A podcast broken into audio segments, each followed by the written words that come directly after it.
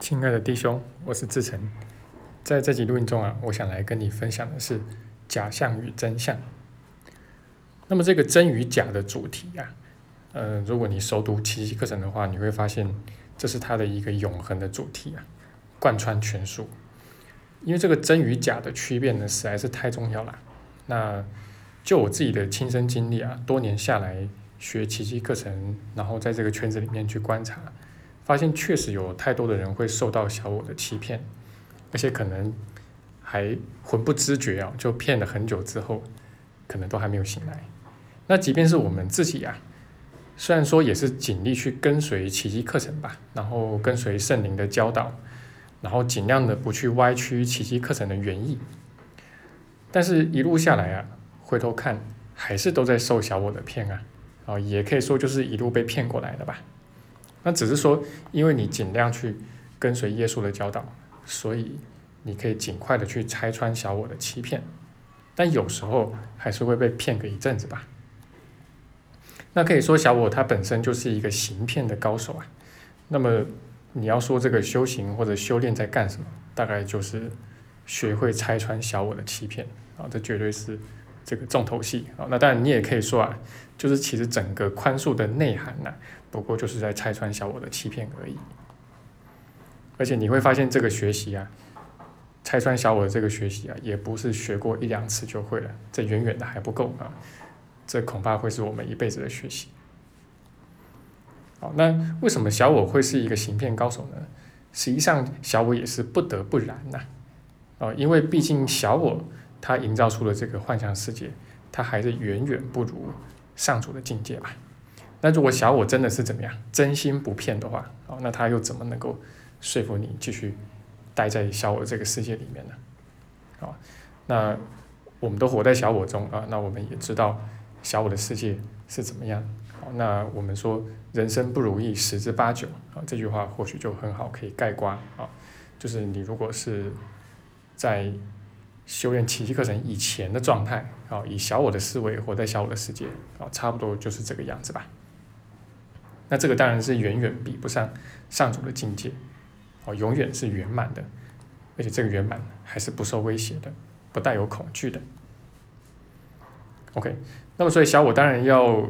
用各式各样天花乱坠的说辞来骗你啊，啊，然后来说服你继续在这个地方待下去，然后死后继续去投胎，继续的去轮回，啊，那么比如说他就会常讲啊，就说这个上主的境界。那边都很平安啊，然后所以那边很无聊、很无趣，啊，没有动力、没有活力啊，都没有悲欢离合，太无聊了啊。但是说真的啦，就是我们在小我的世界里面，也都体验过被小我搞得几乎是生不如死的情况嘛啊。那在那样很痛苦的情况之下，你真的会觉得这个痛苦很有趣吗？好，这个是需要我们仔细想一想的。那这个小我的欺骗啊，之所以难于拆穿呢，大概有一个原因啊，就是因为小我的这个骗呢，它往往是一层又一层的，好，它不是只有一两层，啊，它可以有很多层，好，那就让我们往往啊，在拆穿了一两层这个假象之后啊，或者幻象之后啊，就以为我们已经抵达真相了，啊，比如说以科学家来说啊，就是。科学家也很重要的一个工作，就是要用实验数据来破除迷信吧。哦，那像我以前学医的，往往就在做这样子的事情吧。好，那包括有很多一些呃健康食品啊，宣称自己很有效，都有效，都有效啊，但是这个统计学做出来就发现，好像远远不是如此啊。但是我们往往就是看了科学数据之后呢，就以为这个实验数据所说的就是真相了。但是实际上呢，啊，实际上是其实实验的结果啊也不全可信。好，特别是像社会学啊、心理学啊、医学啊、营养学啊这样的一些学科啊，就做出来的一些呃统计的这个结果啊，其实往往几年之后啊被推翻的也是。蛮多的，好，那如果撇去这个不谈的话啊，那在更高一个维度啊，的问题，也就是这个世界是否真的存在，这个其实都还没有真的定论啊。所以你要说这个实验数据做出来的东西是真相吗？啊，它远远的还没有抵达。啊，那你说这个世界是否真的可信、真的存在？这件事情是难以确定的。这个也不是我的一家之言，或者说奇迹课程的一家之言了。这个其实是千百年来的哲学家啊，只要是从事严肃哲学的，他们都基本上会同意的事情啊，就是其实我们没有办法真的去证明这个世界呃真的存在，那你就更不用说我们从这个世界里面的种种观察实验啊科学去得出的种种结论啊，你也没有办法说这些就是百分之百的真相了。那所以其一个人他可以说是要在这个真假的问题上啊。不断不断的去求索，不断的去探问，那直到那个最核心的真相为止，啊，直到最后抵达真理为止，好，那这个也是，就是所有的修行吧，啊，它都应该是以此为依归的。那么这个假象跟表象啊，它难以拆穿的第二个理由啊，或许是因为小我啊，他非常善于营造一些所谓美好的表象嘛，但是表象这个东西啊。它终究不是真相，然后表象呢，它终究是表象，啊，那但是表象呢，或者假象呢，又往往跟真相，呃，看上去是不同的，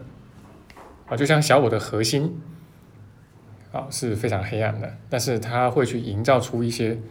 所谓的偶像啊，所谓的特殊之爱呀，啊，就是一些美好的表象，让我们觉得我们活在小我这个世界好像也还不错，好像也还很有趣。好像也还很美好。OK，那当我们当小我给我们一些幻象里面的甜头的时候啊，呃，变成我们就自甘委身于它了啊，因为我们不愿意再去认清啊，这个蜜糖里面其实是裹着毒药的啊，那我们很害怕把这个毒药扔了之后，这个蜜糖也一并就没有了。啊，就是如果我们真的从这个小我的梦中醒来，那我们在这个梦里面可以去吃牛排啊，享受美食啊，然后可以去旅游啊。嗯，虽然现在不行了，不过小我总会跟你说啊，反正以后还是可以的。啊，那如果不能旅游呢，也还有其他的一些甜头可以去尝一尝。啊，反正总能够生活再苦啊，再无聊，呃，压力再大，还是可以去找到一些小确幸啊，找到一些甜头。去享受一下。那这个我们很怕的就是啊，这小我的梦醒了之后，就什么也没有了。啊，当然我们现在学了起一个人之后，知道事实应该是正好相反的。但是你怎么去体证到这个事实呢？那还是得要回回到我们现实生活中，一遍又一遍的操练啊。啊，你每一回因着宽恕能够醒来那么一下子。那你会尝到不是小我的甜头，而是圣灵的甜头嘛？啊，然后你会发现，你越从梦里醒来，越放手的时候，你反而在另外一个层次上面能够得到更多。然后这个的得到更多呢，才真正能够使你趋于圆满。好，那这个就是我今天的分享呢，谈到的是假象跟真相的区别。好，那么很希望能够。给你有一点帮助啊，在学习方面有所注意。那么我这边也要非常感谢，就是在最近这阵子，呃，给我们团队提供赞助的同学啊，那这个赞助还是蛮需要的哈，那因为我们要经营团队嘛，然后